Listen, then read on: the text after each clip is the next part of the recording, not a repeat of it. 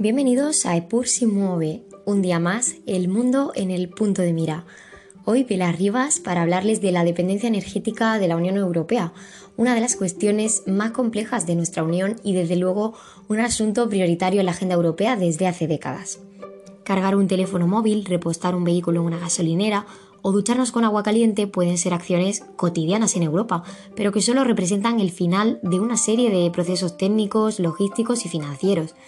La energía que las permite es un sector estratégico y un motor de la economía mundial sin duda.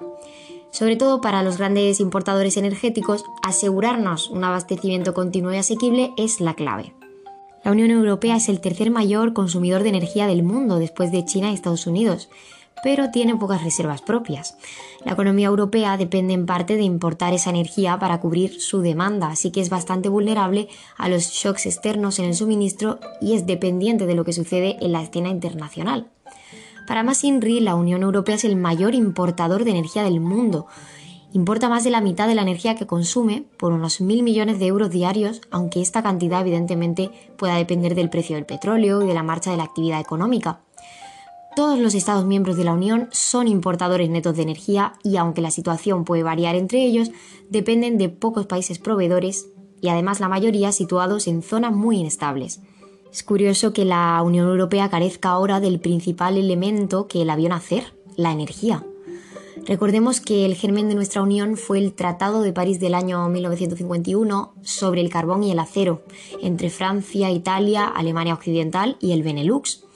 En esta línea, eh, luego en 1957 se creó la Comunidad Europea de la Energía Atómica, o también conocida como Euratom, para coordinar la política común de energía atómica.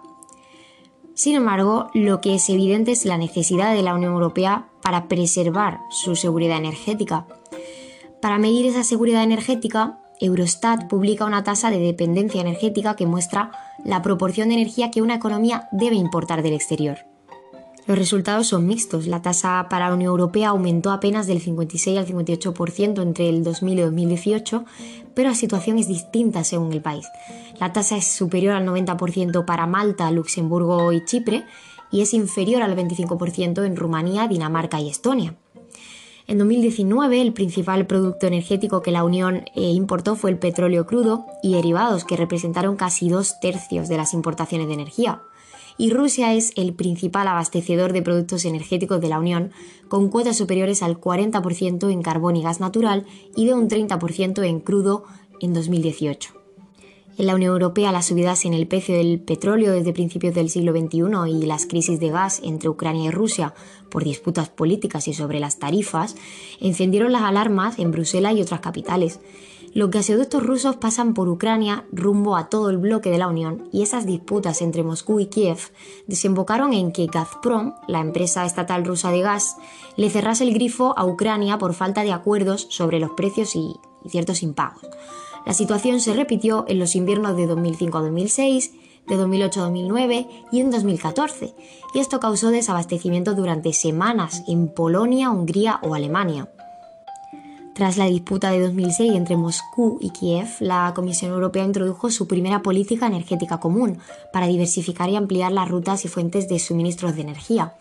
Desde entonces, la Unión ha promovido estrategias, reformas, de cara a prevenir y gestionar las futuras crisis que se puedan dar.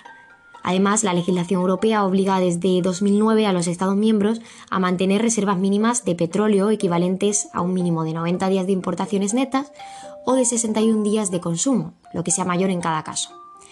En mayo de 2014, la Comisión dio un paso fundamental en materia de integración con su estrategia de seguridad energética. Bruselas proponía medidas para fortalecer esos mecanismos de emergencia y solidaridad y para proteger mejor la infraestructura crítica.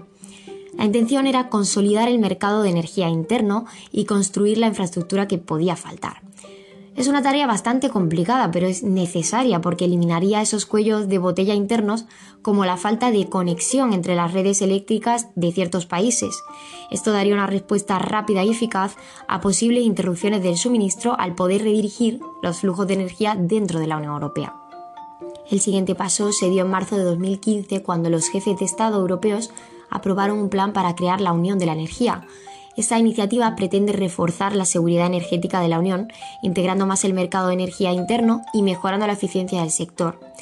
Asimismo, tiene que descarbonizar la economía en línea con el Acuerdo Climático de París y desarrollar la investigación e innovación necesarias en este ámbito. Por otro lado, la Comisión Europea dio a conocer en 2016 un conjunto de medidas de seguridad energética para reforzar ese principio de solidaridad que obliga a los Estados miembros a ayudar a sus vecinos frente a nuevas crisis de suministro. Sin embargo, aunque esta solidaridad energética es una base del proceso de la integración europea y la piedra angular de la política energética de la Unión, aún no se ha definido cómo debería implementarse.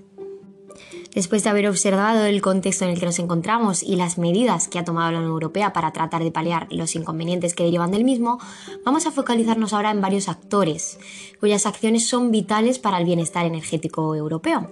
Y el primero de ellos, sin duda, va a ser Rusia. Y es que desde la llegada de Vladimir Putin al Kremlin, Rusia ha empezado a aprovechar sus instrumentos económicos para fines geopolíticos.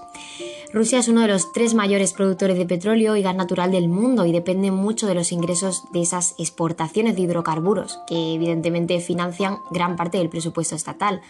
La energía seguirá siendo fundamental entre Bruselas y Moscú debido a la proximidad geográfica y las enormes reservas de recursos naturales que tiene Rusia. En segundo lugar tenemos la relación con Noruega, que es también esencial, siendo el segundo máximo proveedor de gas natural y un importante proveedor de petróleo para la Unión. No obstante, las relaciones con Oslo gozan de buena salud. El país escandinavo, aunque está fuera de la Unión Europea, es un socio estratégico, es miembro de la OTAN y también una democracia plena, a diferencia del caso de Rusia y Argelia, quien es precisamente el tercer actor que vamos a mencionar. Argelia es el tercer proveedor de gas para la Unión y para los países del sur de Europa es especialmente relevante. La inestabilidad política en Argelia siempre se ha observado con inquietud desde el otro lado del Mediterráneo ante el riesgo de que pueda perjudicar al suministro. Con todo ello, el gas argelino tiene cada vez más competencia con la fuerte irrupción del GNL, el gas natural licuado, en el mercado europeo y su situación como productor es cada vez menos halagüeña por la mala gestión y la falta de inversión del gobierno argelino. Acabamos de mencionar otra pieza esencial o fundamental en esta estrategia comunitaria para el impulso de la seguridad energética, que es el aumentar el acceso al gas natural licuado. El gas natural licuado es precisamente gas natural que pues, se ha procesado para transportarse en forma líquida. Es una buena alternativa para monetizar reservas remotas y aisladas donde no es rentable llevar eh, al mercado directamente por gasoductos o por generación de electricidad.